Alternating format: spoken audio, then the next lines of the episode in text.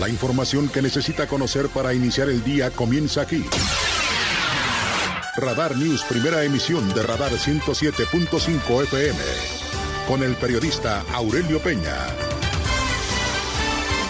Las mejores decisiones se toman estando bien informados.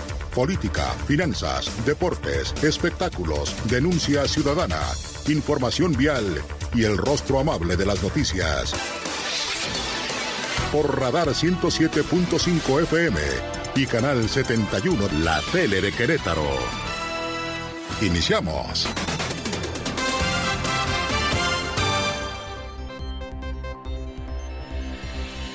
¿Qué tal? ¿Cómo le va? Muy buenos días. Gracias. Además, los saludo como siempre con muchísimo gusto. Son las 6 de la mañana en punto.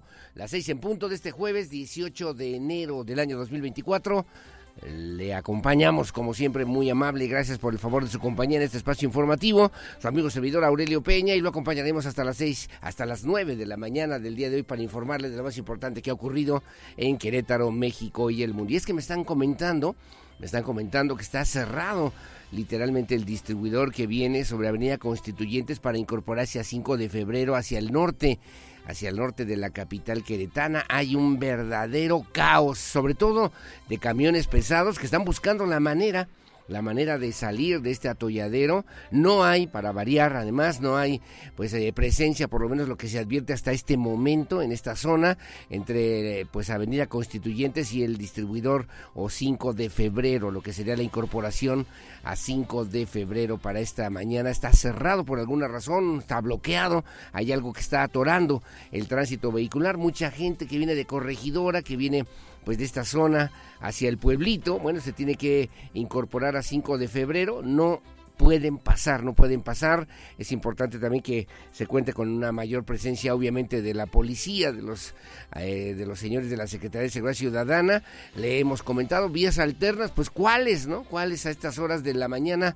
No hay ni por dónde, así que están hechos un verdadero nudo un nudo vial en, la, en el cruce de Avenida Constituyentes y 5 de febrero, ahí por está la distribuidora en la hielera, pues, para más señas, y que pues está cerrado desde muy temprano en la mañana para que tome usted precauciones y va a circular por esta zona de la capital queretana. Bueno, como siempre, muy amable, gracias también que nos hace favor de vernos a través de Radar TV, Canal 71, la tele de Querétaro, gracias en las redes sociales, en la www.radarfm.mx, en Twitter, en arroba Radar News 1075, y muy amable, gracias a través del Facebook, en Diagonal Radar News QRO, vía telefónica, aquí en cabina en el 442-238-3803, vía WhatsApp mensaje de texto, audio, video. Recuerde que solamente en este espacio de noticias su denuncia, si es denuncia, en el 442-592-1075.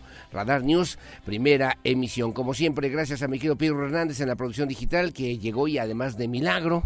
Gracias, Pirro. Gracias a Regina Margot también en la producción de la televisión y a Lucía Peñanava en la coordinación general informativa. Bueno, que estemos al pendiente. Estamos solicitando también la presencia de los elementos, los auxiliares viales. Ellos entran más tarde, ¿no? Como a las 7, como a las 7, pero bueno, que hay un verdadero caos a estas horas de la mañana, reitero, allí en la zona de constituyentes para incorporarse a 5 de febrero, varios camiones que están literalmente atorados en esta zona de la capital queretana. Bueno, las efemérides para el día de hoy, le debo referir, hoy se cumplen 14 años. ¿Usted se acuerda de un señor que se llama Mohamed o Mehamed Ali Akka?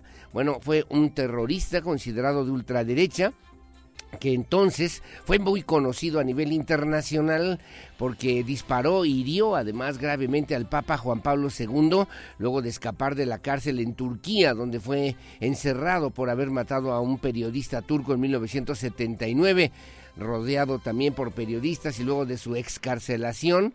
El día de hoy se cumplen 14 años de la liberación, de la liberación de Ali Akka, que bueno, pues le debo comentar a usted, se cumplen pues estos eh, momentos, ¿no? Estas cuatro décadas del fallido ataque del turco musulmán contra el Papa Juan Pablo II y luego de pasar casi 30 años en prisión por el asesinato de un periodista y luego también por el atentado en contra del Papa Juan Pablo II y que bueno, pues como usted sabe, conmovió también al mundo entero por la preocupación de lo que esto podía significar, el magnicidio frustrado. Bueno, pues le debo referir a usted, bueno, ha señalado diferentes situaciones de lo que pudo haber ocurrido también en esta misma historia, que bueno, pues se escribió por lo menos en estos últimos años de lo que fue el siglo XX, hace ya muchos años, eh, eh, pues se anunció este tema y le debo referir a usted en un informe psiquiátrico indica que Ali Ajka, bueno, pues padecía un desorden antisocial de la personalidad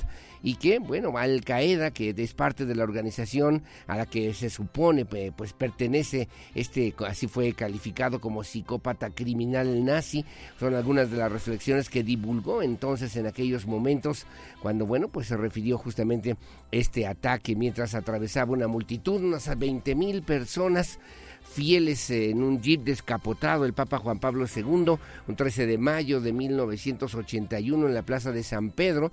Ahí Juan Pablo II pues literalmente se desplomó ante las, en la mirada, ante los ojos del mundo. 20 mil personas que estaban en ese momento reunidos entonces el Papa con 60 años de edad fue trasladado inmediatamente al hospital Gemelli en Roma con heridas en el abdomen, la mano izquierda y el brazo derecho. Poco después se confirmó la detención del autor del atentado, Mehmet Ali Akka, un turco musulmán entonces de 23 años de edad. Su presunto cómplice, Oral Selik, huyó y no fue detenido hasta unos años más tarde en Francia por tráfico de drogas antes de ser extraditado a Italia. Cabe señalar que el pontífice en aquella época, que había sido elegido el 16 de octubre de 1978, bueno, pues se caracterizaba por ser un hombre carismático, de un contacto, ahí lo estamos viendo en las imágenes de Radar TV Canal 70 cuando fue a visitarlo después de que se recuperó en el hospital y demás.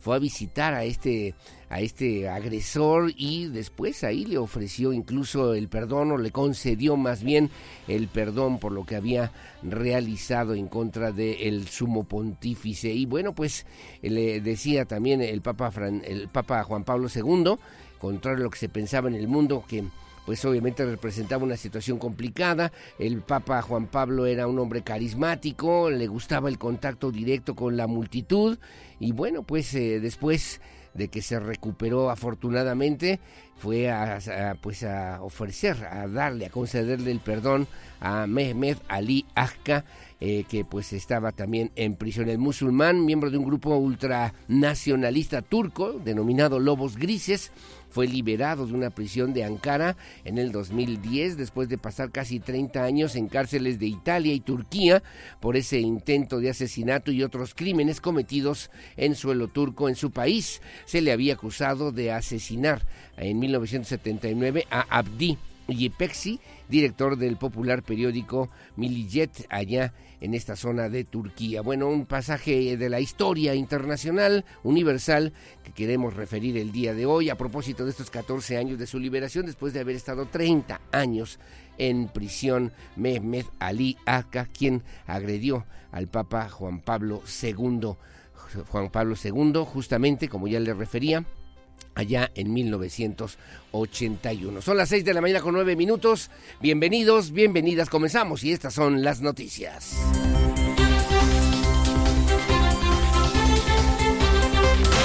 El resumen, Radar News. Gracias. Desde Madrid llega a Querétaro el Museo del Prado a través de la Secretaría de Cultura en el estado de Querétaro.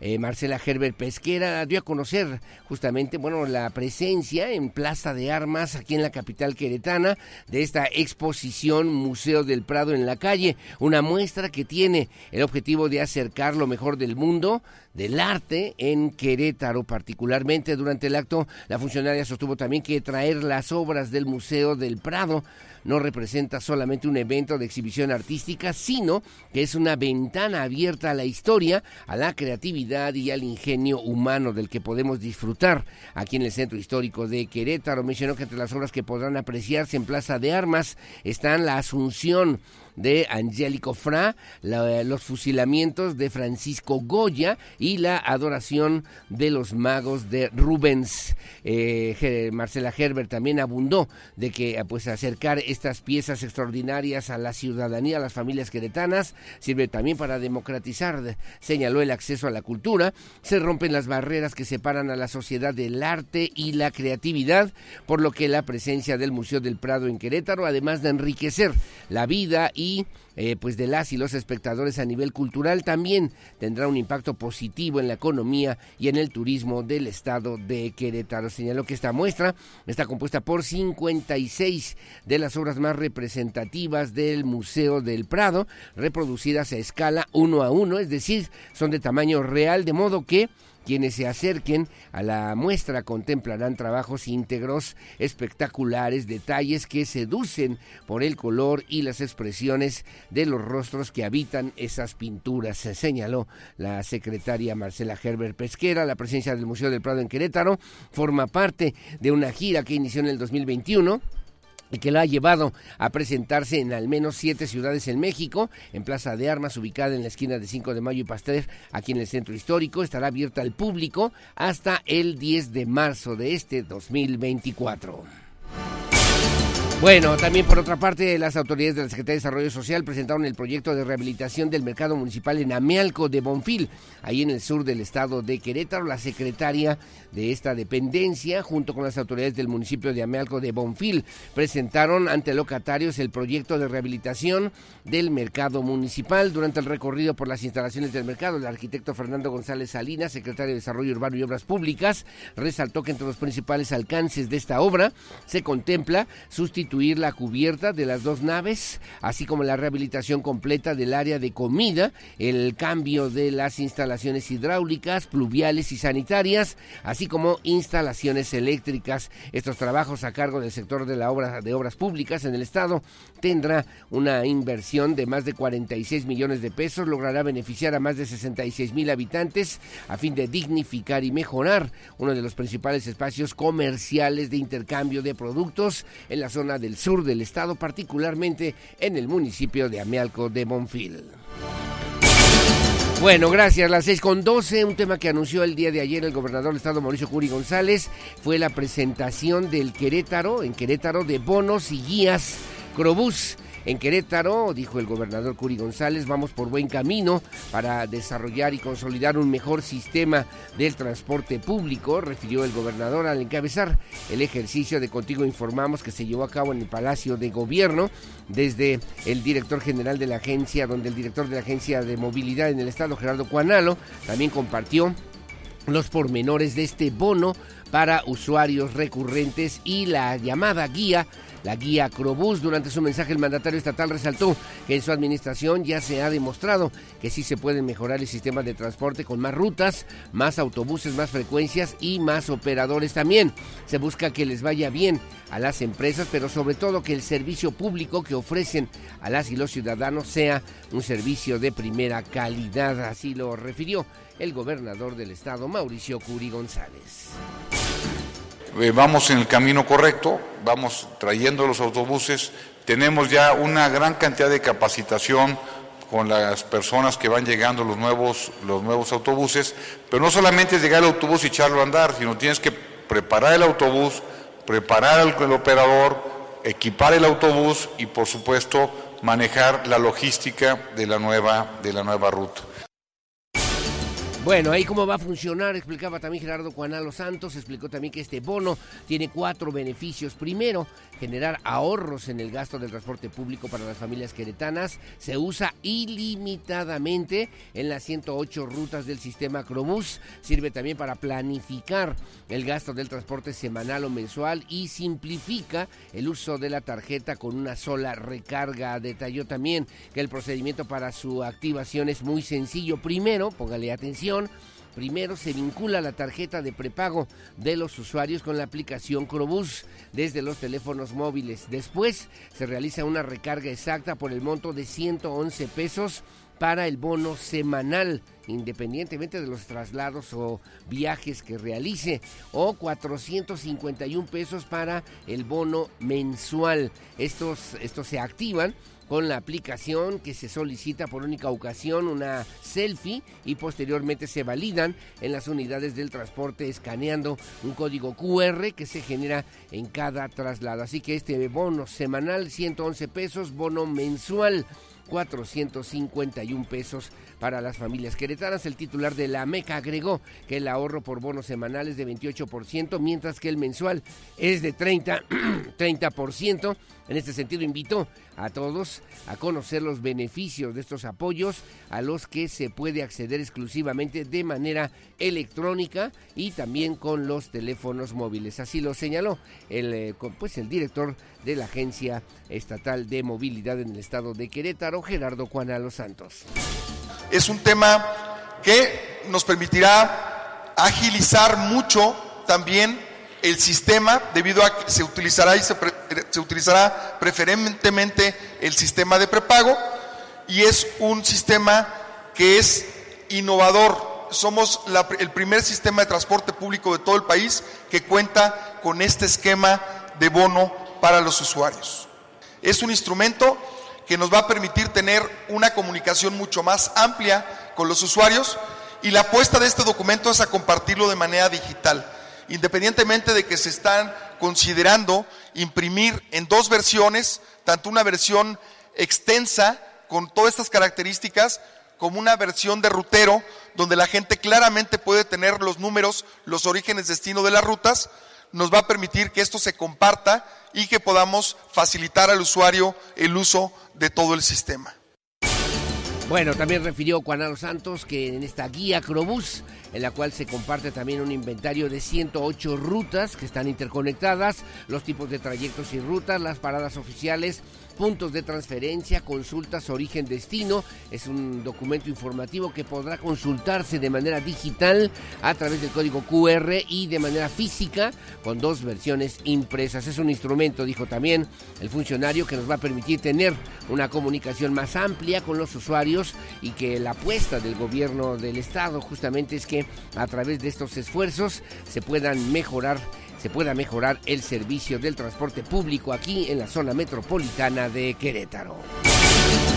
Bueno, gracias. Las 6 de la mañana con 17 minutos, 6.17. También la secretaria de Desarrollo Social, Diana Yadira Pérez Mejía, anunció la apertura de la convocatoria a su programa de apoyos universitarios, becas para jóvenes que estudian en escuelas públicas en el estado de Querétaro. Anunció la apertura de esta convocatoria en este subprograma con la que los estudiantes de las escuelas públicas de Querétaro podrán acceder a una beca que los incentive a concluir con su formación académica. Pérez Mejía destacó que las becas se dividen en tres vertientes, apoyo de inscripción o reinscripción que va de 800 hasta 2.300 pesos para cubrir el 50% del monto de su pago, 3.700 pesos para mejores promedios dirigido a alumnos, alumnas con calificaciones generales de 8.5 y más de 3.700 pesos para apoyos de transporte todos en una sola exhibición. La funcionaria también comentó que durante el 2023 estas acciones lograron impulsar a más de 5.100 universitarios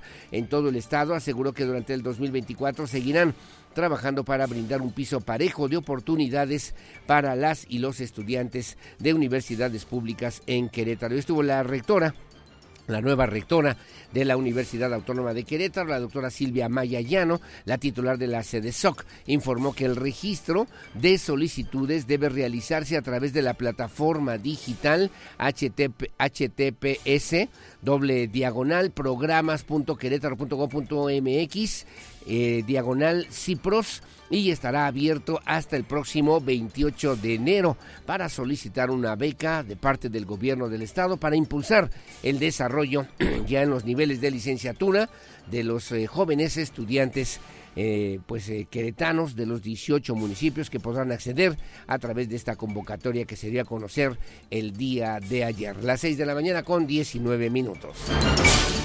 Bueno, muy amable, gracias. Eh, ahí le comentaré, le daré los detalles ya del nuevo equipo de la doctora Silvia Maya Ayano, que ya presentó a su equipo de trabajo para este periodo 2024-2027 al frente de nuestra máxima casa de estudios. Las 6 de la mañana con 20 minutos, hacemos una pausa, hacemos una pausa comercial, regresamos enseguida con más aquí en Radar News en esta primera emisión. Pausa y volvemos.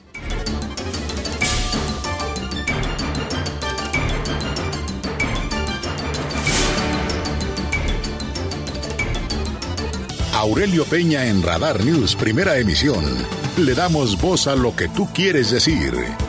En un momento continuamos. Radar 107.5 FM y Canal 71, la tele de Querétaro.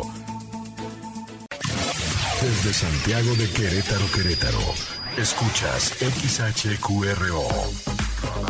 Radar 107.5 FM con 100.000 watts de potencia autorizada. Máxima potencia en radio. Estudios, oficinas y ventas. Prolongación tecnológico 950B, sexto piso. Querétaro, Querétaro. 107.5 FM. Grupo Radar y sus emisoras. Ubícanos también en iHeartRadio, radio de nivel mundial. El clima, el pronóstico del tiempo, temperatura y las recomendaciones antes de salir de casa. El clima en Radar News. Bueno, muy amable, gracias. 6 de la mañana con 34 minutos. Gracias y saludos a la señora Gutiérrez, que nos hace favor también de acompañarnos. Gracias a mi querido Toño Ugalde, muy amable. Gracias a Leti Sainz Uribe y a María, igualmente muy amable. Gracias. Bueno, ¿cómo estará el clima para el día de hoy? La temperatura para la capital queretana, la mínima 12, la máxima 27, sin probabilidad de lluvias, rachas de viento de 14 kilómetros por hora aquí en la zona metropolitana, en el Marqués, 12 con 27, sin lluvias igualmente, y en la zona de Corregidora, 12 con 27 igualmente sin lluvias, 11 kilómetros por hora las rachas de viento aquí en la zona metropolitana. Llegamos a Huimilpan, también con una mínima de 12, una máxima de 24 grados centígrados. En Amealco de Bonfil, 7 con 21, también sin lluvias. Y en San Juan del Río, la mínima 12, la máxima 26. En Pedro Escobedo, 11 con 26 en Tequisquiapan 12 con 27 y de una vez ya que estamos aquí muy cerquita en Ezequiel Montes 13 la mínima 26 grados la máxima sin probabilidad de lluvia rachas de viento de 20 de 10 kilómetros de 10 kilómetros por hora en Colón. La mínima 13 la máxima 28 11 kilómetros por hora, las rachas de viento y en Tolimán, la mínima 13, la máxima 30 grados centígrados hacia Peñamiller, la mínima 14, la máxima 30, ya se está recuperando poquito a poquito por lo menos la temperatura en esta zona del estado de Querétaro y en Cadereyta de Montes, la mínima 12, la máxima 26 en San Joaquín, la mínima 9, la máxima 22, sin lluvias, rachas de viento de 9 kilómetros por hora, Pinal de Amoles 8 con 22, sin lluvias, 10 kilómetros por hora las rachas de viento aproximadamente para el día de hoy. En Jalpan de Serra, una mínima de 9, una máxima de 29, rachas de viento de 8 kilómetros por hora, diríamos que agradable allá en Jalpan de Serra. En Landa de Matamoros, 8 con 29, igualmente sin lluvias, y en Arroyo Seco, para el día de hoy, la mínima 7, la máxima 28 grados centígrados, rachas de viento de 12 kilómetros por hora. Veo para mañana ya un poquito más recuperado, por lo menos el ambiente, allá en Arroyo Seco, con una mínima de 11, una máxima de 27. Y para el sábado, 11 con 18, aunque me marca aquí sábado y domingo con una ligera probabilidad de lluvias allá en Arroyo Seco, en la zona norte del estado de Querétaro, según el reporte del Servicio Meteorológico Nacional.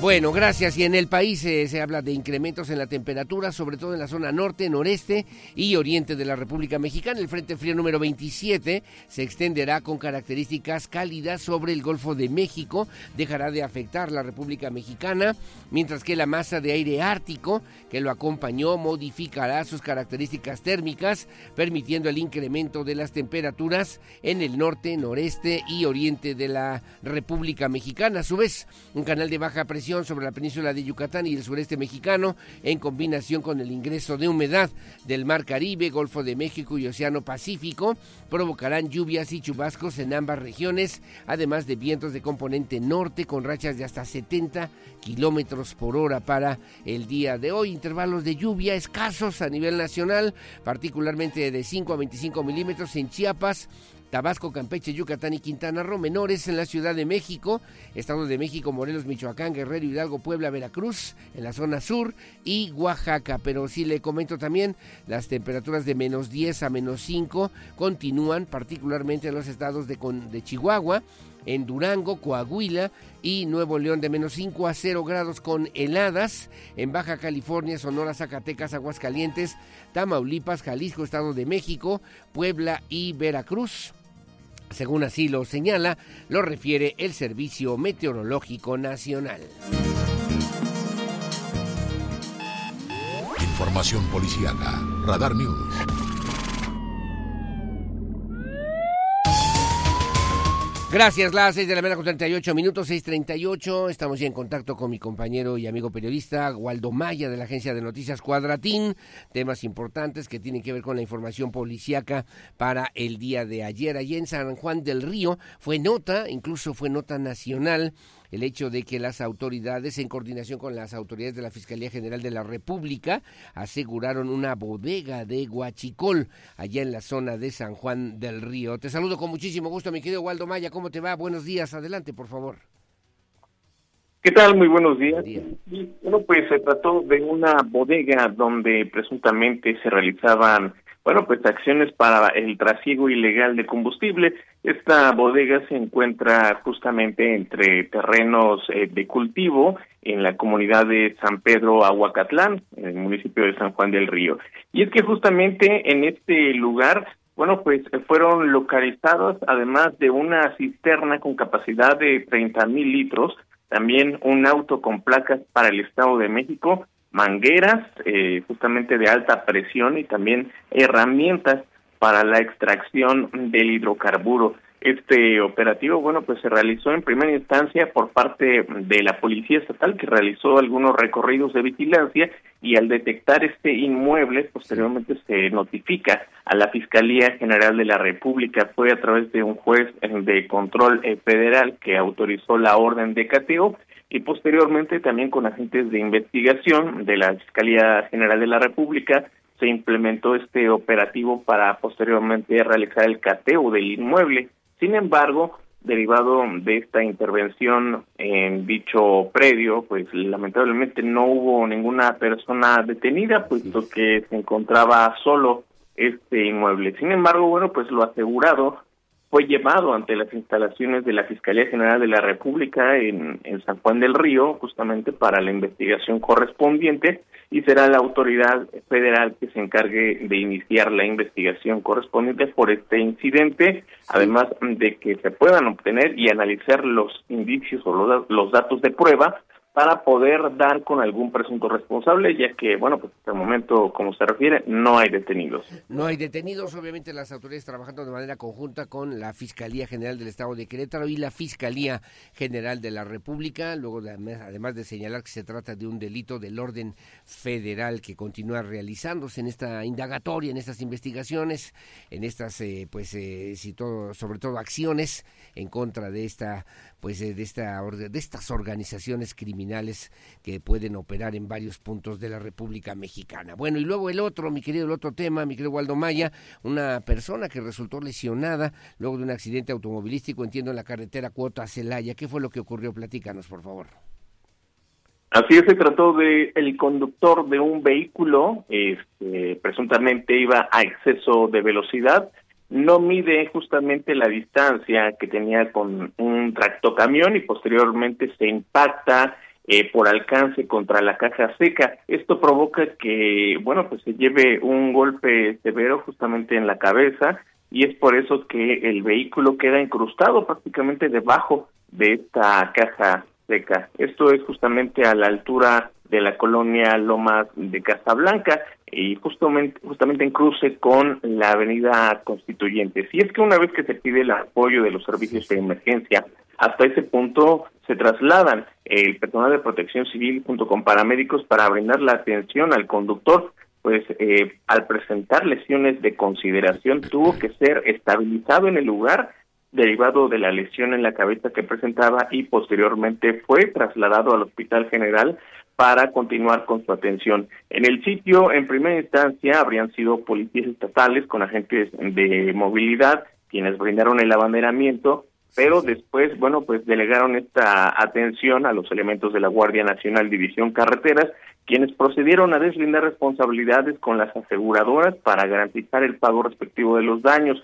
Sin embargo, este incidente de tránsito ocasionó intensa carga vehicular en dirección hacia la Ciudad de México, bueno, pues hasta que el servicio de grúas intervino para poder retirar ambas unidades y de nueva cuenta, bueno, pues la vialidad eh, se liberó. Sin embargo, este incidente queda en elevados daños materiales, además de este conductor que resultó lesionado de consideración. De consideración, que veíamos ahí las imágenes, literalmente se frenó, como dirán los clásicos, con el camión de enfrente por ir a exceso de velocidad, según las primeras versiones. Bueno, y el otro, y finalmente, lo comentábamos eh, brevemente el día de ayer, este hecho que ocurrió en el Boulevard Bernardo Quintana, ahí a la altura del distribuidor vial de Constituyentes en dirección hacia el sur, una camioneta, un camión de mensajería, entiendo yo que se le desprendió parte de la estructura de la caja y provocó también un caos vial severo en esta zona de la capital queretana, mi querido Waldo Maya. Así es, en la zona sur de la capital, prácticamente a la altura de la colonia Loma Dorada, y es que, bueno, pues este, esta camioneta de mensajería, presuntamente, bueno, pues presentó daños justamente en la caja seca y se le desprendió eh, parte de esta y quedó, eh, bueno, pues en la cinta asfáltica, lo que provocó intensa carga vehicular derivado del cierre partiera la circulación, esto dirección hacia 5 de febrero. Cabe señalar que fueron elementos de la Policía Estatal quienes brindaron el abanderamiento correspondiente. Por fortuna no cayó en ningún otro vehículo, no ocasionó ningún otro accidente vehicular por fortuna solamente queda, bueno, pues en estos eh, daños materiales a la misma unidad, además de afectación parcial a la circulación por algunos minutos, pero posteriormente se pidió el apoyo de una grúa para poder retirar esta parte de pues la caja seca de esta camioneta de mensajería para liberar la circulación. Fue incluso metros más adelante, en un acotamiento cercano, donde se llegó a un acuerdo con la aseguradora y los policías estatales por este incidente que no pasa a mayores, simplemente queda en un susto principalmente para algunos automovilistas. Que afortunadamente, como bien dices, no pasó a mayores. Gracias, como siempre, Miguel Waldo Maya, completa la información, te mando un abrazo, saludos, que tengas buen día y aquí estamos al pendiente como siempre. Muchas gracias y muy buenos días. Gracias y buenos días. Son las seis de la mañana con 45 minutos de la agencia de noticias Cuadratín. Léalo también en el periódico Diario de Querétaro. 6:45 hacemos una pausa. Una pausa. Regreso enseguida con más aquí en Radar News en esta primera emisión. Volvemos.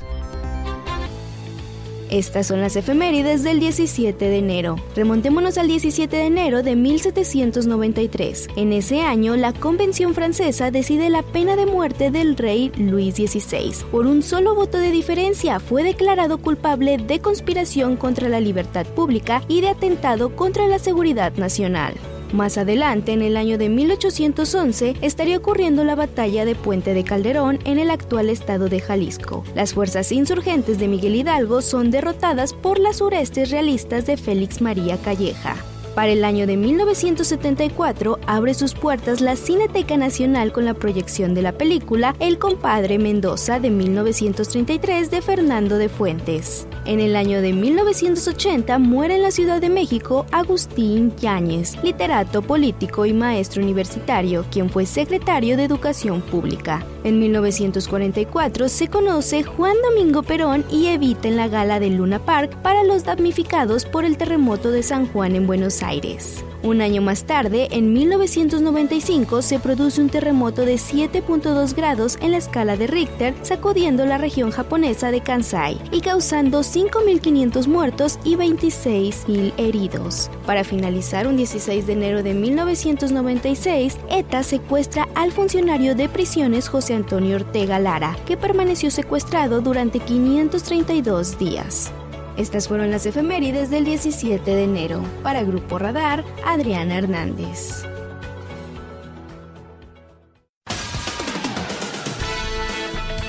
En un momento estamos de regreso. Radar 107.5 FM y Canal 71, la tele de Querétaro. Radar. Porque siempre estamos cerca de ti. Síguenos en nuestras redes sociales en Facebook, Radar News Querétaro. En Instagram, arroba Radar News 1075 FM. En Twitter, arroba Radar News 1075. Radar. Radar News Primera Emisión. Inicia tu día bien informado con Aurelio Peña, porque usted ya nos conoce Regresamos por Radar 107.5 FM y Canal 71, la tele de Querétaro. Goles, estadísticas, pasión, victorias, empates, derrotas y todo lo que acontece en el mundo deportivo con Víctor Monroy en Radar Sports. Hola, ¿cómo le va? Muy buenos días. Bienvenidos a la información de los deportes. Mi nombre es Víctor Monroy y este es el detalle de la noticia. Sebastián Córdoba y el francés André Pierre Gignac anotaron goles en el segundo tiempo y Tigres de la Universidad Autónoma de Nuevo León remontó para derrotar el día de ayer dos goles por uno a León en su primer partido por el torneo Clausura de México. El ecuatoriano Ángel Mena puso al frente a los Esmeraldas a los 49 minutos, pero Córdoba niveló con un disparo desde fuera del área a los 62 y André Pierre logró el tanto de la victoria al minuto 74. Por cierto, Gignac alcanzó 200 goles en todas las competencias con Tigres, equipo al que arribó en el verano del 2015. Con este resultado, Tigres suma sus primeros tres puntos y se une a otros seis equipos que salieron con el triunfo en la primera jornada. Y es que los Esmeraldas de León, independientemente de este partido, preparan su bombazo en este mercado invernal de fichajes y estarían ya muy cerca de conseguir a Andrés Guardado como su nuevo refuerzo para el eh, torneo clausura 2024, movimiento que aplaudió Jorge Baba su nuevo director técnico. En conferencia de prensa tras la derrota ante los Tigres, Jorge Baba aseguró que la llegada del principito Andrés Guardado significa bastante para la Fiera, pues suman a un elemento que viene de competir en una de las ligas más importantes a nivel mundial y de manera constante. La voz que escucha es la del técnico de León, Jorge Baba. Muchísimo, más allá de, la calidad de, jugador que es, eh, no solamente a nivel local, sino internacional, jugador clase A. Eh, yo rescato el momento, ¿no? El momento porque, bueno, lo estuvimos viendo, porque es una, una posibilidad y están en, una de las mejores ligas del mundo, jugando y a gran nivel, con mucha intensidad y obviamente que va a ser un aporte eh, muy, muy positivo para, para nosotros. En más información del fútbol mexicano, Ángel Sepúlveda busca repetir su actuación del Apertura 2023 con Cruz Azul y volver a convertirse en el goleador del equipo y si es posible del torneo y aunque no pudo conseguir su primer gol en la jornada 1 de clausura, espera que ante Bravos de Juárez en la siguiente jornada pueda iniciar su paso goleador y es que ante Juárez el eh, jugador Ángel Sepúlveda se encontrará con un arquero conocido, ya que Sebastián Jurado se perfila para ser el titular con los Bravos y ahí dice podría llegar el primer tanto de la temporada. Escuchemos lo que dijo Ángel Sepúlveda. Creo que lo primero es ayudar al equipo, siempre lo he mencionado. Obviamente tratar de aprovechar esas oportunidades y apuntar a lo más alto, que si no podemos competir por ese liderato de goleo, encantado de la vida para poder ayudar al equipo a sumar de a tres cada partido, que creo que va a ser lo más importante durante todo el torneo. Obviamente sabemos que, que Juárez y de local y va a haber temas de, del clima que van a estar un poco fuertes, entonces nosotros tenemos que adaptarnos rápido. Sabemos lo, lo que pasó o el tiempo tuve poco conjurado. Sabemos que es un, buen portero. Eh, obviamente tenemos que trabajar el partido, tenemos que hacer llegada, ¿no? Tenemos que pisar el área, tenemos que ser ofensivos, tenemos que adaptarnos rápido a la cancha, al viento. Y obviamente tenemos la responsabilidad, ¿no? Sabemos lo, eh, lo que pasó el partido pasado. Eh, tenemos que ser contundentes para, para buscar esos tres puntos que, que, nos metan ahí, ¿no? No tenemos que dejar ir ningún partido y tenemos que trabajarlo de principio a fin. Los Diablos Rojos del Toluca cerraron ya la contratación de Alexis Vega quien incluso realizó pruebas médicas y posteriormente habría firmado su contrato, el cual lo vincula a los siguientes tres años con la institución mexiquense. La directiva de los Escarlatas acordó la transferencia por la suma de 1.5 millones de dólares con la escuadra de Chivas, equipo con el que el atacante de 26 años tenía contrato hasta finales de junio. Con esto, todo está listo para que pues ya empiece a afrontar sus primeros minutos de manera oficial con la camiseta del equipo del Toluca, toda vez que ya fue anunciado por parte de la directiva Escarlata. Alexis Vega regresa al Deportivo Toluca después de cinco años y medio en los que con el rebaño sagrado disputó 147 encuentros, 28 anotaciones y 28 asistencias. En otros eh, temas, habrá presencia de mexicanos en la segunda ronda de parejas del Abierto de Australia 2024 con sus respectivas duplas. Santiago González y Miguel Ángel Reyes Varela superaron la primera ronda. El mexicano Santiago González avanzó a la segunda ronda de este Abierto de Australia en la categoría de dobles masculinos al lado del británico Neil Skupski que venció a la dupla formada por el estadounidense Mackenzie McDonald y al representante de Países Bajos Botic van Schansloop. En la segunda ronda del abierto, el mexicano Santiago González y Nils Kupski se medirán a la pareja ganadora del duelo de Francisco Cabral y Henry Patton contra Tristan Schulket y Adam Walton. Por su parte, el mexicano Miguel Ángel Reyes Varela y el alemán Daniel Mayer superaron a los griegos Petros Tsitsipas y Stefano Tsitsipas por doble de 5-7. Su partido duró una hora y 35 minutos, así que Reyes Varela y Almayer se medirán en la segunda ronda al estadounidense Rahir Ram y al británico Joe Salisbury. En información de la NFL, pese a un nuevo fracaso, los vaqueros de Dallas se mantendrán con Mike McCarthy como su head coach. Esto revelaron algunas fuentes de la prensa deportiva en los Estados Unidos. Los vaqueros, recuerde usted, fueron aplastados el pasado domingo en la ronda de comodines por los empacadores de Green Bay, siendo el único equipo que perdió en casa luego de haber tenido una temporada regular perfecta en el ATT Stadium, razón por la que múltiples versiones apuntaban a que el propietario y gerente general Jerry Jones podría despedirlo, sin embargo McCarthy se mantendrá al frente del equipo para el 2024 en lo que será su quinta temporada como vaquero. Mike ha logrado clasificarse a los playoffs en las últimas tres temporadas con marca de 12-5, sin embargo algo pasa en la postemporada que el equipo se cae y no logran pasar de la ronda divisional. Hasta aquí los deportes en esta mañana. Gracias, muy buenos días. Les saluda su amigo Víctor Monroy. Las noticias que mueven a Querétaro en Radar News, primera emisión, con Aurelio Peña. Continuamos. 107.5 FM Radar y Radar TV Canal 71, la tele de Querétaro. La entrevista. Radar News. Bueno, muchísimas gracias. Son las 7 de la mañana con 43 minutos, 7.43 de la mañana. Como siempre, gracias por el favor de su compañía. Nos acompaña en esta mañana y le agradezco mucho al presidente municipal de Amialco de Bonfil, a don René Mejía Montoya, que nos hace favor de acompañarnos en esta mañana. Obviamente hay situaciones importantes, hay que hacer un balance. Va ya en la última recta de este, de este primer trienio, de este trienio en la administración municipal, digo, en la representación también del Partido Revolucionario Institucional que logra esta, esta presidencia municipal y obviamente pues con una relación que tiene que ser sobre todo provechosa, tiene que ser productiva, tiene que ser eh, pues gentil, digo yo, le digo de esa manera, con el gobierno del estado para poder también generar un desarrollo importante para el sur del estado, particularmente en el municipio de Amialco de Bonfil. Además agradecerle, me hizo favor de regalarme don René Mejía justamente una, una pues un pin de la muñequita Lele que obviamente es el símbolo de eh, Querétaro, digo yo, y del municipio de Amalco. ¿Cómo está, don René? Buenos días. Muy bien, don Aurelio, buenos días, gracias. Saludos a todo tu amable auditorio. Y pues sí, contento de estar aquí con ustedes en este programa informativo muy importante en el Estado. Como siempre, muy amable, gracias. Y obviamente hay que decir cosas importantes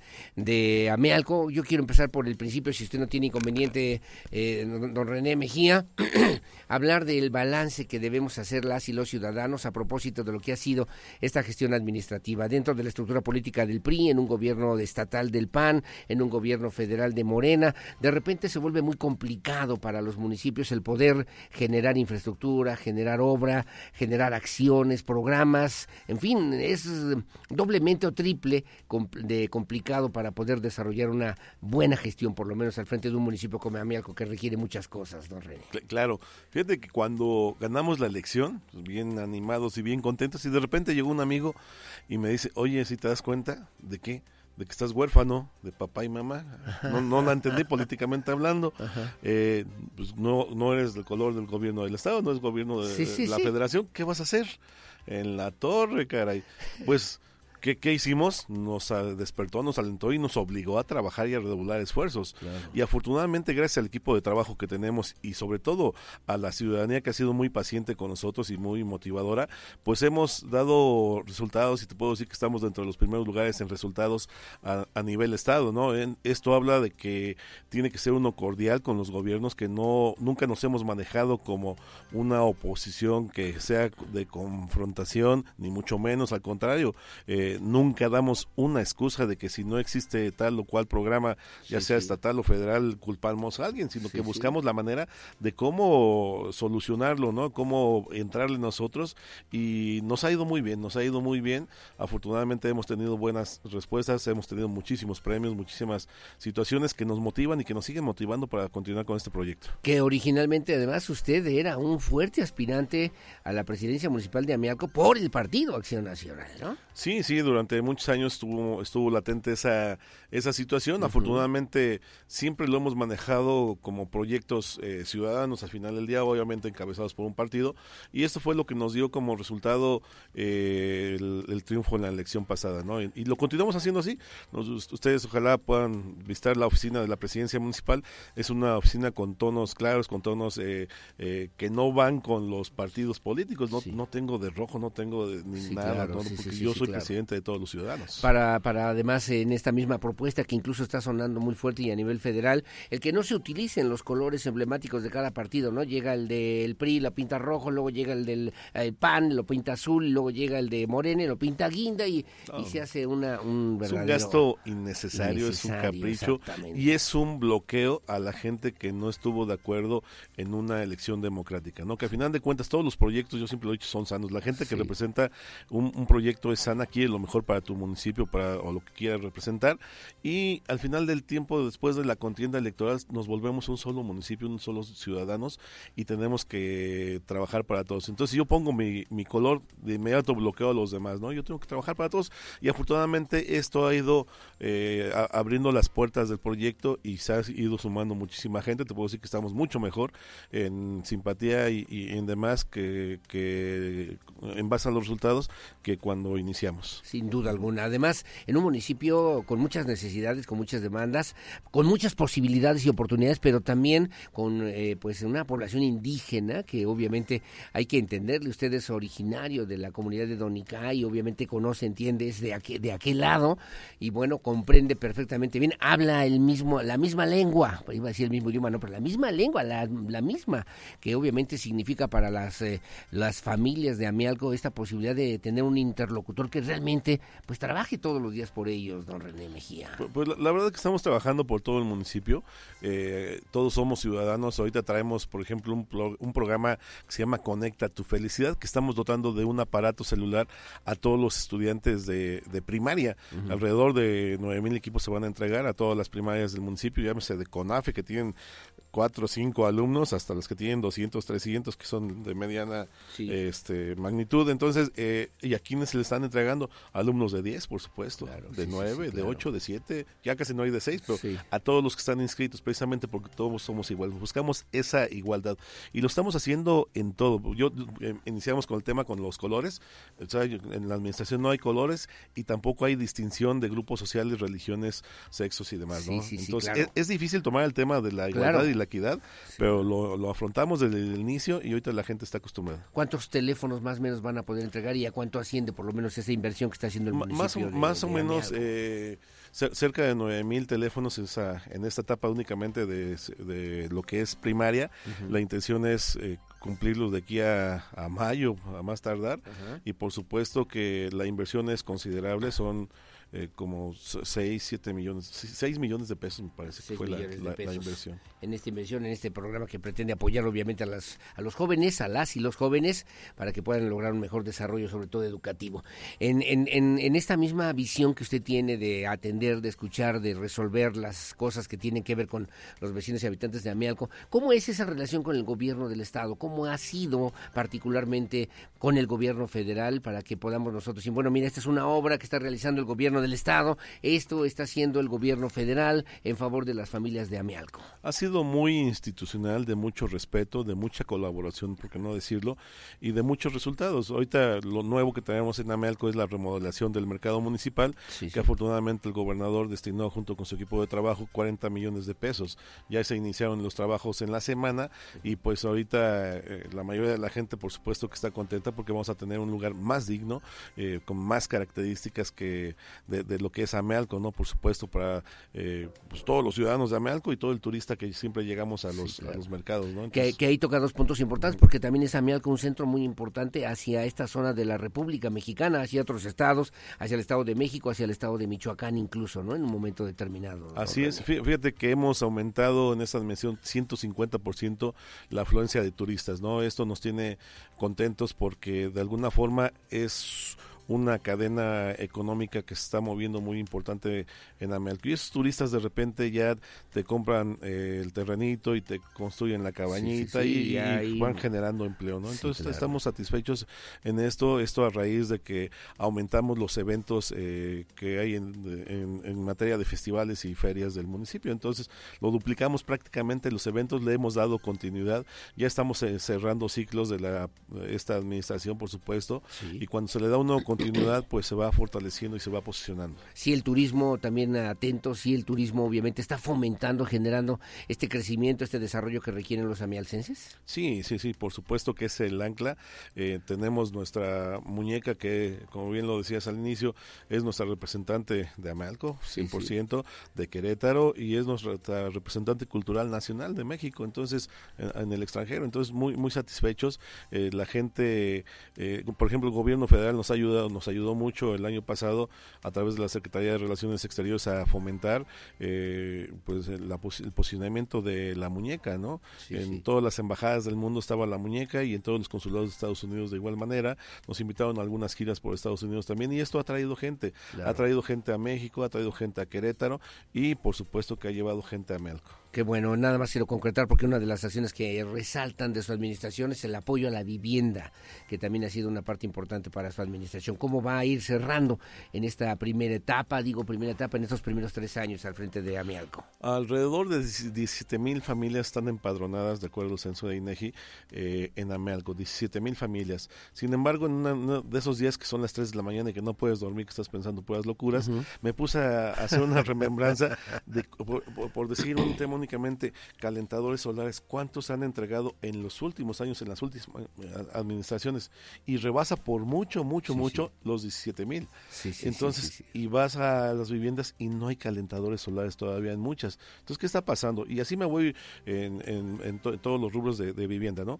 Eh, ¿Qué es lo que pasa? Que a veces le das el material a la gente y una lo cambian por efectivo en la casa de materiales de repente, después eh, se lo venden al vecino que está construyendo, o algunos calentadores terminaban aquí en Querétaro, en el Estado de México, en San Juan del Río, en otros municipios con los familiares. No cumplía el objetivo. y, se, y sigues tú poniendo la solicitud y, y poniendo. Entonces, ahorita nos dimos a la tarea de cambiar, cuesta mucho trabajo el cambiar la mentalidad para empezar, eh, de que vamos, haces la solicitud para el calentador solar, por ejemplo, sí, ok, vamos, revisamos, vemos que no tienes, te hace falta, ok, adelante, y se te aprueba, se te da, pero te lo instalamos.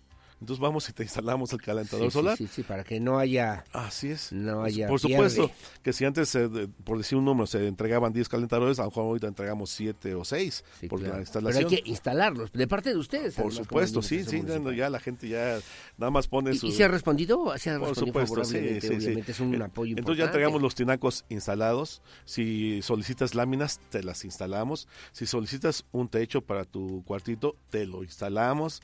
Si solicitas un cuartito adicional, te lo construimos. claro. y, y así ha funcionado. Disminuir la cantidad pero aumenté la calidad y sobre, sobre todo la efectividad. Nos quedan algunos minutos, son las 7.54, pero hablemos de política y cosas peores, dice Catón. Hay, hay, cosas peores que la política. Oiga, eh, yo creo que sí, yo creo, que, sí. Oiga, eh, va a terminar esta administración. ¿Qué ha pensado este 2024? Es un año electoral, es un año también importante para los partidos políticos, para las administraciones municipales. ¿Qué ha pensado? ¿Qué tiene en mente en estas locuras que de repente se le ocurren a uno? Las locuras que se le ocurren a uno dentro de la política. Sí, por supuesto que la política es algo muy bonito, ¿eh? no, no es lo peor. Nosotros la hacemos peor a veces, pero la política en esencia es muy bonita. Eh, por supuesto que estamos listos para lo que eh, dicten los convenios que se tengan ahorita con el tema particular de la alianza que estamos ahora ya de, presentar ya firmado el, convenio. y pues estamos en busca de la reelección, por supuesto. ¿En Amiacos iba PRI, PAN, PRD? Estamos ahora en eso están en ese, y van va a buscar usted la reelección entonces ese es el, ese objetivo. es el objetivo. esa es la idea esa es. la idea. Y no hay otro aspirante hay también personajes importantes ahí en Amialco que pudieran sí por supuesto. Hay, muchos eh, aspirantes en el tema de la alianza. Eh, por parte del partido pues hoy eh, el único eh, esperemos cuál sea el resultado. Pero, nosotros estamos listos, si la buscamos y somos respetuosos también de las decisiones que se toman. han sido años no fáciles para el municipio de Amialco, han sido años no, no, sencillos en esta recomposición también a nivel nacional, a nivel local y que bueno, pues se requieren no solamente tener buen trato, no solamente tener una buena relación incluso con los dirigentes de los partidos o del gobierno, de los gobiernos federal, sino también tener una, una, una posibilidad para tener una, una, visión clara y un objetivo muy puntual para cambiar, para modificar y para dejar huella de lo que ha sido el municipio de Amealco, don René. Amealco tenemos un problema, de, yo siempre lo he dicho, de mentalidad. Siempre vemos hacia abajo y ponemos nuestra palma hacia arriba, esperando que nos den.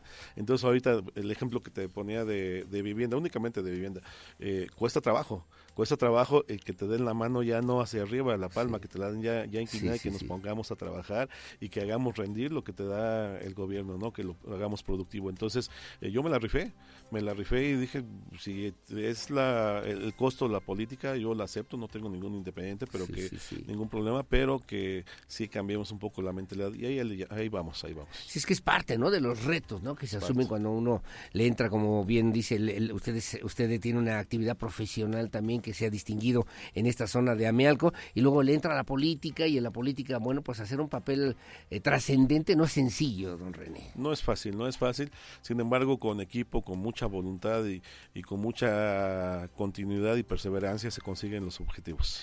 Eh, me dicen, oiga, eso de dar celulares a los niños no se considera también o puede ser como un riesgo incluso para los menores, no sería mejor invertir en baños, no sería que estuvieran en mejores condiciones en las escuelas, las instalaciones escolares, quieren apoyar a los niños, qué bueno, me da mucho gusto, pero también le quiero preguntar, ¿y qué y cómo se está apoyando a las mujeres en Amealco?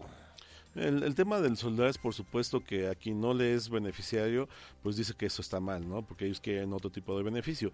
Sin embargo, el que vayas a una escuela rural, que somos Amealco completamente rural, y que le otorgues un aparato que no, no tienen y que les digas, para qué lo van a utilizar y que los maestros estén de acuerdo en utilizarlo y que es un instrumento que todos los adultos lo tenemos. En Amealco les digo yo de relajo, no tenemos ni señal ni crédito, pero tenemos un condenado teléfono, ¿verdad?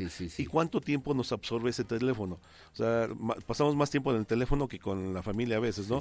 Entonces, que nosotros ya que estamos un poco torcidos, por, perdón por la expresión, pero que los niños aprendan a utilizar el teléfono como una herramienta. Y entonces ya una herramienta de comunicación, de información, de lo que esto puede significar la vida práctica, o sea, el que simplemente el hecho que te enseñes a utilizar bien la calculadora, que bajes una aplicación, que es una herramienta para la vida práctica, pues ese es el objetivo, ¿no? Que puedas tener internet, ¿no? Sí, claro, ya, ahorita ya hay internet en las escuelas, entonces es mucha mucha ventaja. Felicidades por lo de la muñeca Lele, me dice también. Bueno, muchas gracias. De lo que ha construido, apoyado también el gobierno mismo, ya que los ciudadanos venden los apoyos si se les lleva a su casa, que lo que ya comentaba usted, Carlos Linares, que también tienen que ser ustedes doblemente cuidadosos con estos recursos para que realmente sean beneficios para las familias.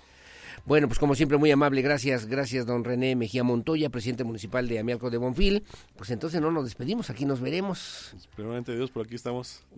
que así sea, que así sea. Como siempre, gracias. Desarrollo turístico, desarrollo económico, en lo que significa el tema de la salud, donde también Amialco ha insistido y mucho en estas pues clínicas que son de esencia cultural, eh, que son de las comunidades y obviamente que en Amialco han encontrado un espacio importante. Implementamos un programa de salud donde entregamos 7 mil tarjetas, fuimos pioneros en todo el estado para precisamente coadyuvar en el apoyo en materia de salud a, los ciudadanos amalcenses. Pues enhorabuena, felicidades don René Mejía Montoya por estar con nosotros, platicar con la audiencia de Radar News, que no sea la última vez. Gracias. Muchas gracias. Gracias. El presidente municipal de Amialco de Bonfil. Son las 8 de la mañana. Hacemos una pausa. Una pausa. Regresamos. Opinión siempre la más importante en el 442-592-1075. Aquí en esta primera emisión. Pausa y volvemos. Desde Santiago de Querétaro, Querétaro. Escuchas XHQRO. Radar 107.5 FM con 100.000 watts de potencia autorizada. Máxima potencia en radio. Estudios, oficinas y ventas. Prolongación tecnológico 950B, sexto piso. Querétaro, Querétaro. 107.5 FM. Grupo Radar y sus emisoras. Ubícanos también en iHeartRadio, radio de nivel mundial.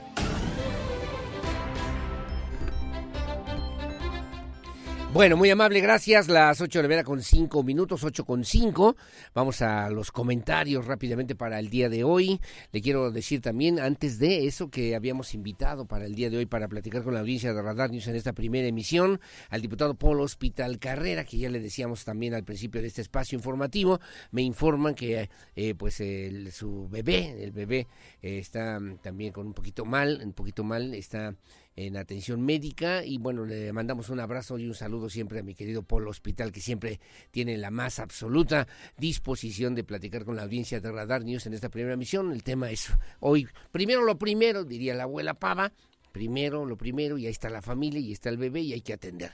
Y el segundo, bueno, también habíamos programado a Agustín Dorantes Lambarri, que ya está en el cierre de las precampañas, de las precandidaturas en el Senado de la República, pero me comentan, me informa su equipo de trabajo que tiene en este momento una reunión muy, muy, muy importante, entiendo yo, con el gobernador del estado, Mauricio Curi González. Bueno, gracias, las ocho de la mañana con seis minutos, ocho seis, vamos a los comentarios para el día de hoy de nuestros amigos que nos hacen favor de sintonizarnos, de seguirnos. Ayer en la tarde noche, músicos de la Orquesta Filarmónica del estado de Querétaro pidieron hablar con el gobernador del estado, Mauricio Curi González.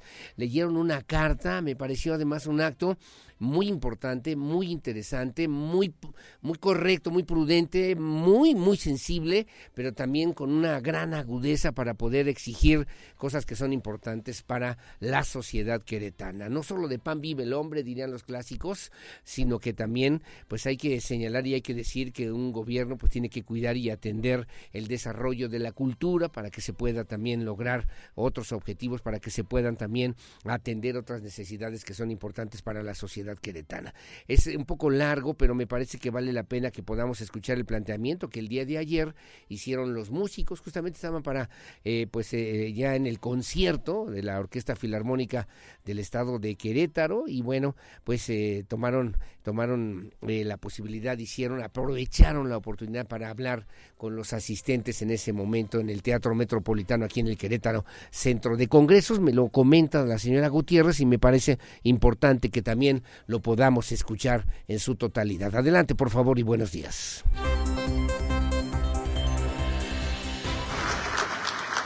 Muy buenas noches a todos.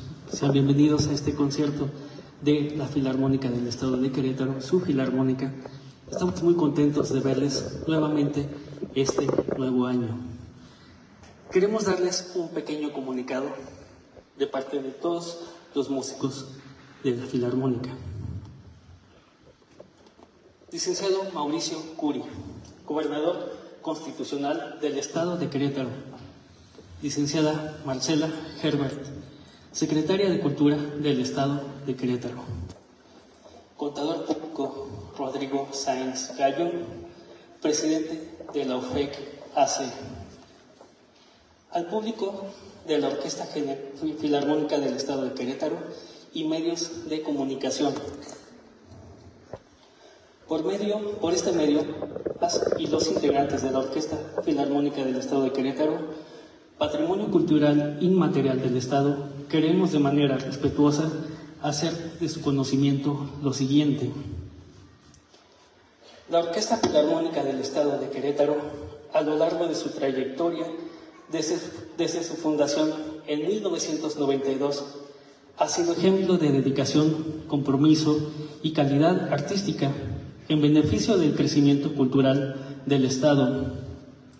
Sin embargo, el personal artístico y de apoyo que le integramos vivimos actualmente en la incertidumbre de varios aspectos que afectan la labor de nuestra institución y de los cuales no hemos tenido respuesta por parte de las instancias pertinentes, lo cual da como resultado la falta de estructura y planeación oportuna para el óptimo desempeño de la institución en beneficio de las y los queretanos. Observando la situación actual de la orquesta, a lo largo de 32 años de servicio ininterrumpido con recursos gubernamentales, creemos pertinente solicitar nuestra incorporación como trabajadores del gobierno del Estado, en virtud de obtener mejoras en nuestras condiciones generales para dar continuidad a la labor artística de nuestra institución. Actualmente, bajo la estructura de asociación civil, se han presentado las siguientes circunstancias. Uno, la falta de un ajuste salarial durante los últimos nueve años. Dos, la comunicación insuficiente entre la presidencia, la administración y el personal artístico. Tres, la falta de transparencia en la administración de recursos otorgado a la OFEC, impidiendo así la contratación de artistas invitados, directores, solistas, etc. Cuatro, la ausencia de respaldo a la figura del director titular, maestro Marcadín, para el desarrollo de proyectos artísticos de nuestra institución. Cinco, no contamos con una sede oficial permanente, lo cual impide la regularidad de las actividades de forma óptima y la calendarización anticipada de nuestra programación. El personal artístico de la FE solicita respetuosamente un espacio de diálogo directo con el licenciado Mauricio Curi, gobernador constitucional del Estado de Querétaro, y la licenciada Marcela Herbert, secretaria cultural del Estado. Confiamos en la buena voluntad de nuestras autoridades para dar pronta atención a estos temas en beneficio de la sociedad queretana, particularmente de nuestro querido público y medios de comunicación, a quienes agradecemos su invaluable apoyo. Atentamente, los músicos de su Filarmónica del Estado de Querétaro. Muchísimas gracias.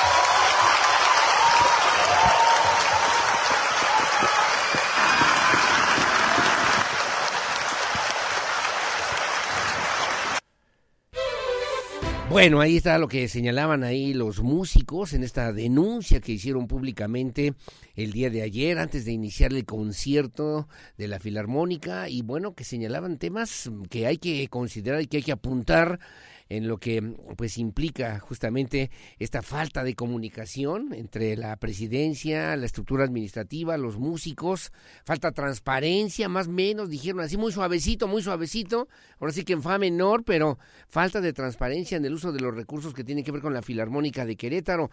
Necesitan un ajuste salarial que no han tenido desde hace nueve años. Aquí apunté 32 años de servir a la sociedad queretana y pareciera que obviamente pues habrá que revisar lo que está haciendo en su momento el presidente de la Orquesta Filarmónica de Querétaro, el señor Rodrigo Sainz Gallo. Piden apoyo y piden también el respaldo al director, al director que pues obviamente a Marcadín pues no puede hacer una planeación, no puede tampoco eh, pues eh, generar una propuesta importante para las y los músicos y que no hay respaldo por lo que piden hablar de manera directa con el gobernador del estado Mauricio Curi González y con la secretaria de Cultura, Marcela Herbert Pesquera. Quieren que los consideren no me parece mala la idea, salvo su mejor opinión, como trabajadores en nómina pues del gobierno del gobierno del estado y ante la falta de estructura, pues han generado cierta incertidumbre por lo menos entre los músicos integrantes de la Orquesta Filarmónica del estado de Querétaro. Mandamos saludos a Emma, Lulú, a Tere, a Elía, a todas que son parte también de este gran esfuerzo que durante 32 años sin duda alguna ha representado y significado una alternativa cultural muy importante para la sociedad queretana, como es, así como digo yo, nuestra Universidad Autónoma de Querétaro, nuestra Orquesta Filarmónica de Querétaro, que tiene que ser de Querétaro y obviamente pues buscar mejores condiciones laborales, mejores condiciones de vida para quienes durante toda su vida han dedicado a perfeccionarse han dedicado también a pues llevar conciertos a quienes más lo requieren en momentos difíciles, lo que significa la música para una sociedad como lo tiene que ser y como lo puede ser Querétaro. Gracias a la señora Gutiérrez que me hace favor de enviarme pues esta denuncia que el día de ayer se escuchó y fuerte en el Teatro Metropolitano aquí, en el Querétaro Centro de Congresos, aquí en Querétaro. Bueno, buenos días, don Aurelio. Me dice también, eh, me dice, el paso de niños, niñas hacia la escuela, eh, señoras o mujeres, gente de edad, personas ah, con alguna discapacidad que no se han arreglado estas tapas sobre el sobre la banqueta, sobre la banqueta en la calle 20 de noviembre, número 10 y 12, entre Pasteur y Río de la Loza aquí en Querétaro, me dice don Rafael Valleza, ahí están cómo están estas alcantarillas que son y se vuelven muy peligrosas también por el paso de los niños, de los menores, de las personas con alguna discapacidad y que no han recibido respuesta de parte de las autoridades correspondientes. Bueno, y uno más me dice, mira, aquí hay un accidente, chocaron, es que nos pasa eso, ¿no? se dieron un rayón, un llegue, dos camiones del sistema del, del transporte público de Crobús es el camión AG 0126 y hay otro, a ver si alcanza a ver aquí los números. Eh, no, nada más aquí está el reporte, no, no alcanza a ver la placa del otro camión. Bueno, tuvieron un, percance en Luis Vega y Monroy, o Luis M. Vega y Monroy, junto a la Mega, están ahí alegando, esperando y obstruyendo dos carriles. Ojalá que lo puedan atender a la brevedad las autoridades también de la MEC y también de la Secretaría de Seguridad Ciudadana. Muy amable, gracias. Paso al reporte. Licenciado, es lamentable que hay para pagar a Lucero, a Mijares y demás millonarios eventos y no hay visión. Eh, por eso me parecía importante, ¿eh? no hay visión para poder apoyar a los músicos de nuestra filarmónica de Querétaro. Es deprimente que siempre tengan, los tengan en el sótano o tal vez más abajo a la cultura a la cultura de nuestro estado. Esto se tiene que ver a la brevedad, me dice don Ignacio Aguirre, servidor. Por eso lo quisimos poner, ¿no? Completo. Al final incluso la gente les comenzaba a gritar que yo quería que no están solos, no están solos el apoyo y el respaldo del público, que obviamente escuchó esos planteamientos, esa realidad de los músicos de la Orquesta Filarmónica de Querétaro y que tendrán que atender y escuchar las autoridades, particularmente ellos solicitando y pidiendo y pidiendo apoyo del gobierno, del gobernador del estado Mauricio Mauricio Curi González. Bueno, me comentan otro otro choque también de, de camiones, esto fue ayer, entiendo yo, fue hoy, fue ayer, ¿no?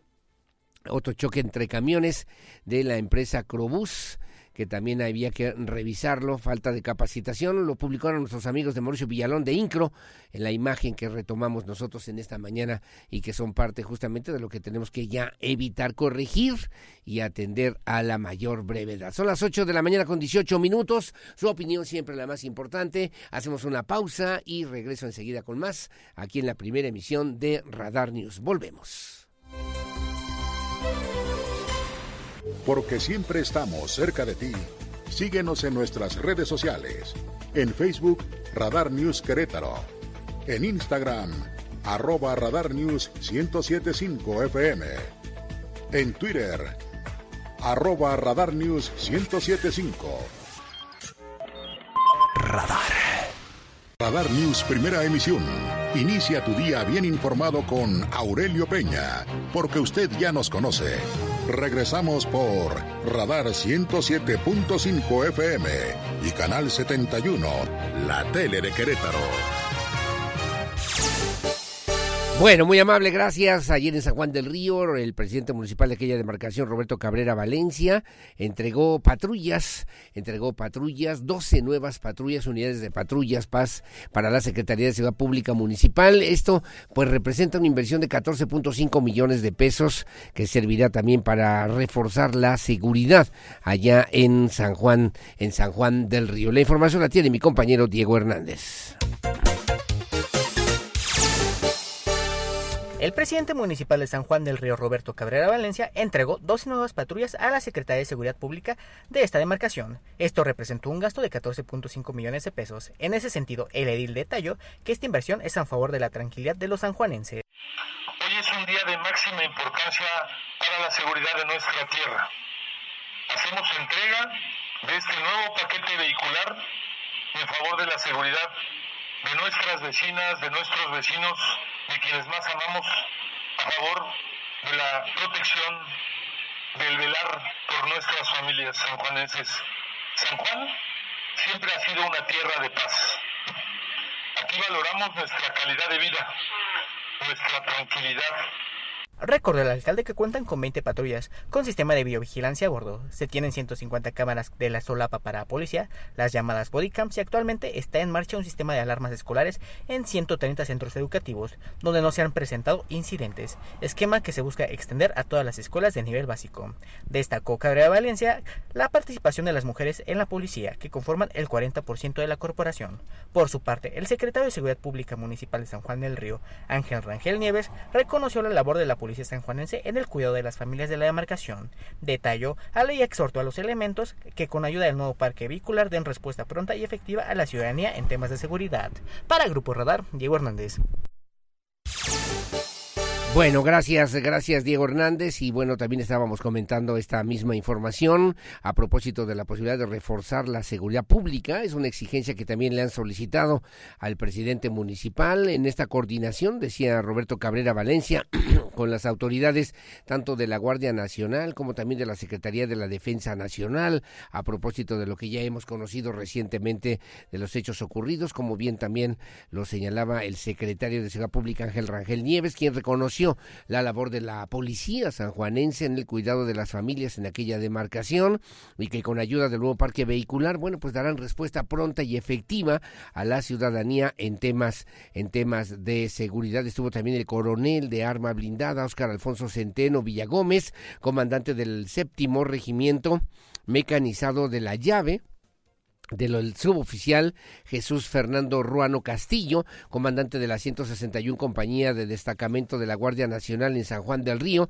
además de integrantes del Ayuntamiento y del Gabinete Municipal, que también aprovechábamos para comentar, mi querida eh, Lucía, lo que señalaba también el alcalde Roberto Cabrera, porque se han instalado ya en 130 planteles educativos, también en este esquema de seguridad, 130 planteles educativos, eh, bueno, un sistema de alarmas escolares, sistema de videovigilancia, decía Roberto Cabrera, son mecanismos que fueron implementados en coordinación con la Unidad de Servicios para la Educación Básica del Estado de Querétaro, la UCEBEC, son alarmas, alarmas escolares alarmas escolares y bueno, eh, hasta el año pasado contó con una inversión de 12.5 millones de pesos. Roberto Cabrera también adelantó que para este año 2024 se contempla extender este esquema a las 249 escuelas de educación básica instaladas en aquella demarcación y para realizar esta cobertura se firmará un nuevo acuerdo con la titular de la UCEBEC, la maestra Irene Quintanar Mejía, así como también para conocer los planteamientos de cada uno de los planteles escolares donde han sido instalados este sistema único de alarma que, bueno, pues obviamente en estas mismas zonas, afortunadamente y gracias a estos sistemas, no se han registrado mayores incidencias, sobre todo de robo a los planteles educativos allá en San Juan del Río. Las 8 de la mañana con 33 minutos. Bueno, en el Infonavit vía ventanilla, a partir del día de ayer, el Infonavit reabrió la ventanilla universal de responsabilidad compartida para convertir los créditos de veces salarios mínimos a en pesos, de lo que ya hemos tenido oportunidad de hablar también en este espacio informativo, lo que permite, bueno, pues eh, congelar las mensualidades, congelar de algún modo la deuda y evitar que el saldo, el saldo justamente de esta deuda registre incrementos anuales ligados a la inflación o también al aumento salarial, así lo dio a conocer la delegada, la delegada del Infonavit en Querétaro, la maestra Diana Félix Andrade. A partir de hoy, el Infonavit reabrió la ventanilla universal de responsabilidad compartida para convertir los créditos de veces salario mínimo a pesos, lo que permite congelar las mensualidades y evitar que el saldo de la deuda registre incrementos anuales ligados a la inflación o al aumento salarial, informó la delegada en Querétaro, Diana Félix Andrade. La funcionaria hizo un llamado a las y los acreditados que aún tienen sus créditos en veces de salario mínimo a pesos para realizar esta conversión y sumarse a los más de 1.2 millones de pesos beneficiados con este programa. Hoy reabre la ventanilla universal para convertir créditos hipotecarios Infonavit de veces salario mínimo a pesos. En este sentido, nuestros acreditados y acreditadas que aún tienen sus créditos hipotecarios Infonavit en veces salario mínimo, al realizar la conversión a pesos se sumarán a las más de 1.2 millones de personas beneficiadas con este programa. Deben de ingresar a mi cuenta.infonavit.org.mx, elegir la pestaña de mi crédito y luego responsabilidad compartida. Introducir el estado y el código postal donde se encuentra la vivienda y posteriormente revisar las alternativas para cambio a peso, aceptar la que más se acomode a sus condiciones presentes. Recordó que los beneficios de convertir los créditos de salarios mínimos a pesos son el acceso a una tasa de interés más baja que va del 1% al 10.45 dependiendo del nivel de ingresos de la persona acreditada. Las aportaciones al Infonavit que hagan las empleadas y los empleadores se abonarán directamente a la capital de deuda del crédito, por lo que se terminará de pagar más rápido. Para Grupo Radar, Alejandro Payán. Bueno, gracias Alejandro Payán, las 8 de la vera con 36 minutos, 8.36. Enrique Guerrero, él es el titular de la Dirección de Protección, Cuidado y Control Animal en el municipio de Querétaro. Informó que se impartirán cursos, cursos de capacitación y también talleres para aquellos que se dedican, personas, ciudadanos, hombres jóvenes que se dedican a pasear perros. Es un negocio para ellos, es es su forma de vida, su, su forma de vida, y esto servirá también para crear un padrón, un padrón y que estén eh, acreditados, acreditados ante la sociedad queretana para poder brindar de mejor manera este servicio. Alejandro Payán también con los detalles. La Dirección de Protección, Cuidado y Control Animal del municipio de Querétaro impartirá un curso de capacitación y talleres para las personas que se dedican a ser paseadores de perros. Esto servirá también para crear un padrón y que estén acreditados para brindar este servicio, informó el titular de la dependencia, Enrique Guerrero Rojas. Estaremos ya brindando este curso de capacitación para, para poder acreditar a, a estas personas que se dediquen a esta actividad y que lo hagan de una manera correcta. Estamos ya afinando los últimos detalles, nos hemos reunido con especialistas, pues para poder trabajar en, una, eh, en, un programa, en talleres que sean muy completos y que sean muy útiles para esta gente que realiza esta actividad y que pueda hacerlo de, la manera correcta, pero sobre todo de bienestar animal, o sea, sensibilizar a estas personas que, pues de entrada, que cómo es, de cuántos perros pueden tener, de qué manera se pueden hacer, entonces, todo esto se, va a derivar a, un curso que brindaremos nosotros en el mes de febrero, pues en, en la cual pues todas las personas que sigan esa actividad, pues hacer la invitación a que se inscriban, a que sigan los requisitos y que puedan estar acreditados para, y que la gente, pero aquí lo más importante, que la gente que entrega sus mascotas a esas personas que sepan si van acreditadas por el municipio para que les dé más confianza. Recordó que hasta el momento no se han recibido quejas contra estos paseadores, aunque sí han recibido de municipios como de Corregidora o El Marqués. Recordó que tampoco cuentan con este padrón, por lo que el curso servirá para contar con una cifra inicial de quienes realizan esta actividad en la capital queretana. Para Grupo Radar, Alejandro Payán. Bueno, muy amable, gracias. Me están diciendo también a, propósito de los cursos para paseadores, que también debería haber cursos para dueños, para propietarios justamente de em, perros, ¿no? Particularmente de estos lomitos, me están insistiendo y me dicen, eh, mira, en Hacienda, en Jardines de la Hacienda, en la zona de la calle Hacienda La Muralla 111, ahí en Jardines de la Hacienda, bueno, pues vemos estos perros totalmente en estado de abandono. Ya lo hemos reportado a las autoridades correspondientes, pero lo único que pudieron hacer es que el propietario o propietaria pusiera ahí una carta en el zaguán. Ahí veíamos las fotos, las imágenes. Es un, es un perro Doberman, es un Doberman y un afgano, un afgano que pues están Em, pues sin comer, que están así a, la intemperie y dice también en una carta que puso el propietario, la propietaria en el zaguán, que leo breve rápidamente lo que dice, el negro es un Doberman y se llama Bentley, dice se pronuncia Bentley.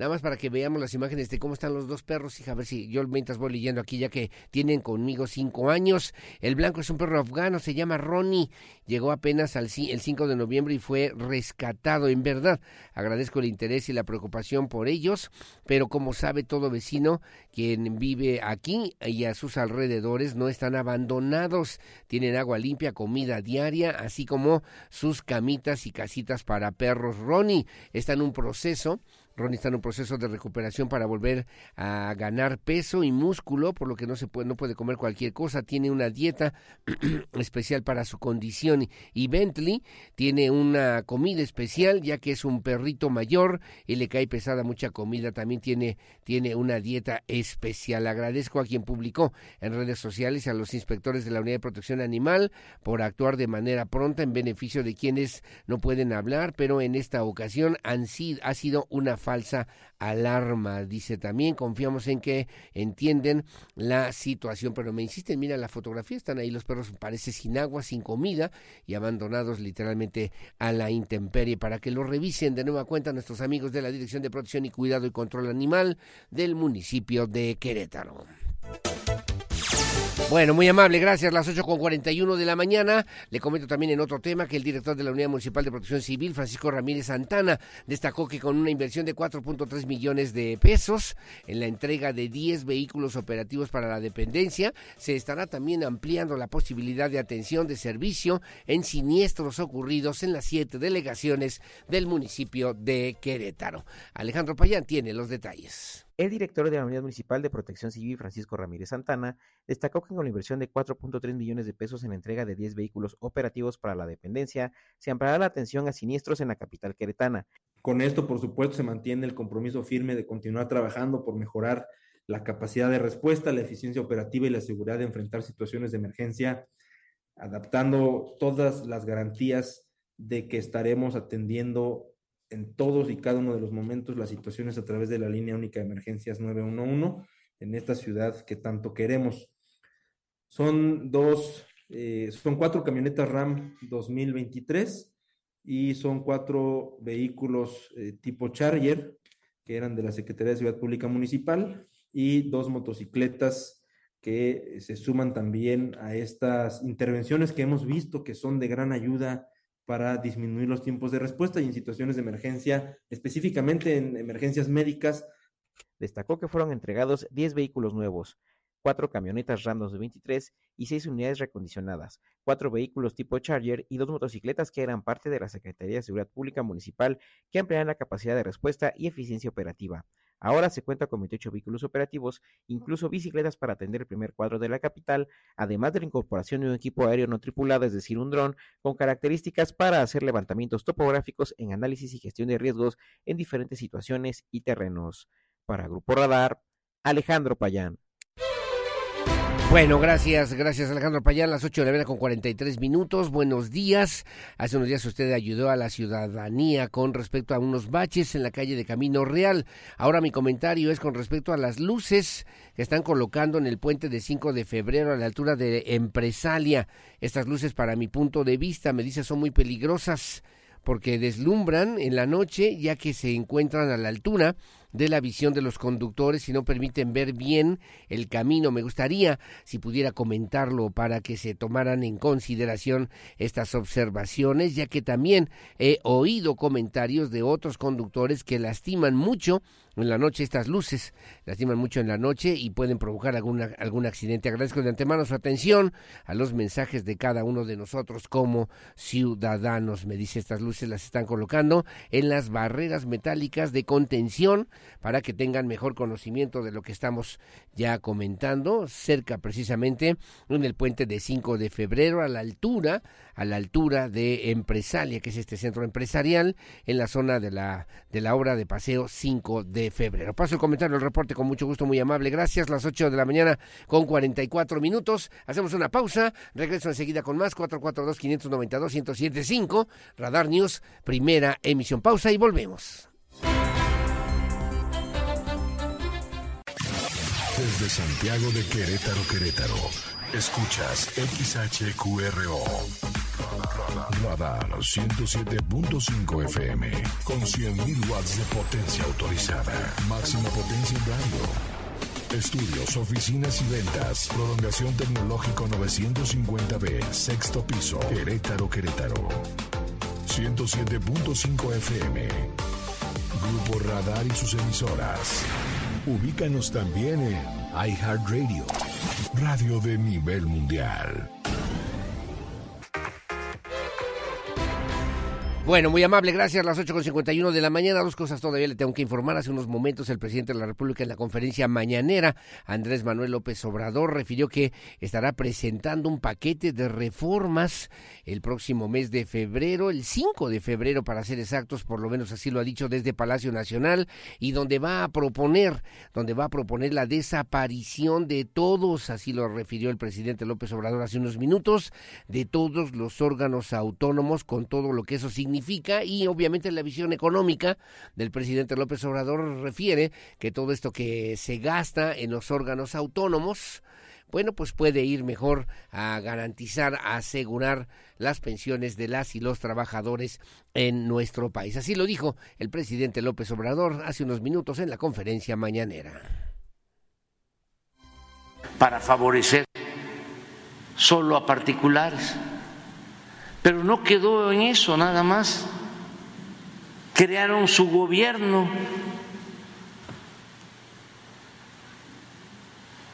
Porque necesitaban protegerse.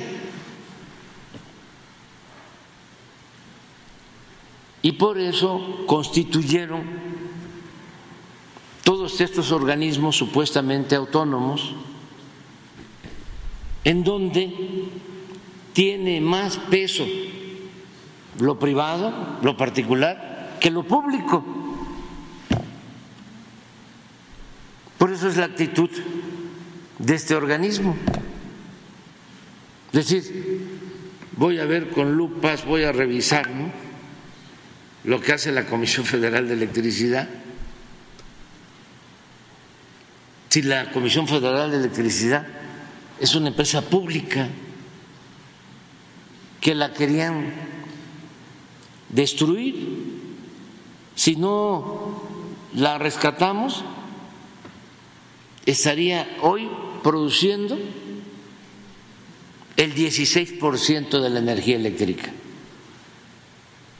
más del 80% bueno, así lo proponía el presidente hace unos minutos, lo acaba de decir de esa manera, para, dijo, terminar con la injusticia que provocó la reforma impulsada en 1997 por Ernesto Cedillo y que mutiló las jubilaciones. Vamos a proponer más austeridad republicana, vamos a hacer un ajuste a ese ahorro, se van a destinar esos recursos para otro propósito, pero además hay todavía muchas estructuras improductivas, todas las que crearon, dijo, para proteger la corrupción y estos organismos autónomos. Reprochó a los que a, que los llamados antes autónomos como el Instituto Nacional de Transparencia y Acceso a la Información, el INAI, se crearon contra el pueblo, dijo también, y para beneficiar intereses de grupos económicos. El Instituto de la Transparencia se gastan o se invierten mil millones de pesos, se pueden destinar esos recursos para las pensiones de las y los trabajadores. Y bueno, pues así como eso, también el INE, el Instituto Nacional Electoral, que es un órgano autónomo, también importante, y que bueno, le preguntaban al presidente qué va a pasar, ¿no? Con esto para lograr el objetivo de que los trabajadores se puedan retirar con su jubilación y con su sueldo completo. Aprovechó para rechazar la versión de que el objetivo de la iniciativa es apropiarse de las pensiones de los trabajadores, ya sabe, al estilo del presidente López Obrador, dijo, Zafo, yo no soy ratero, no soy corrupto, concluyó la conferencia mañanera el presidente de México, Andrés Manuel López Obrador las 8 con 55 de la mañana. Como siempre, muchas gracias. Ya nos vamos, son las 8 con 56 de la mañana. Gracias a mi querido Pedro Hernández en la producción digital. Gracias a mi Pedro, buen día. Gracias a Regina Margut en la producción de la televisión y a Lucía Peñanava en la coordinación general informativa. Yo soy Aurelio Peña. Gracias por su compañía y sobre todo mucho agradezco y aprecio el favor de su confianza siempre con la fuerza de la verdad. Buenos días y hasta mañana.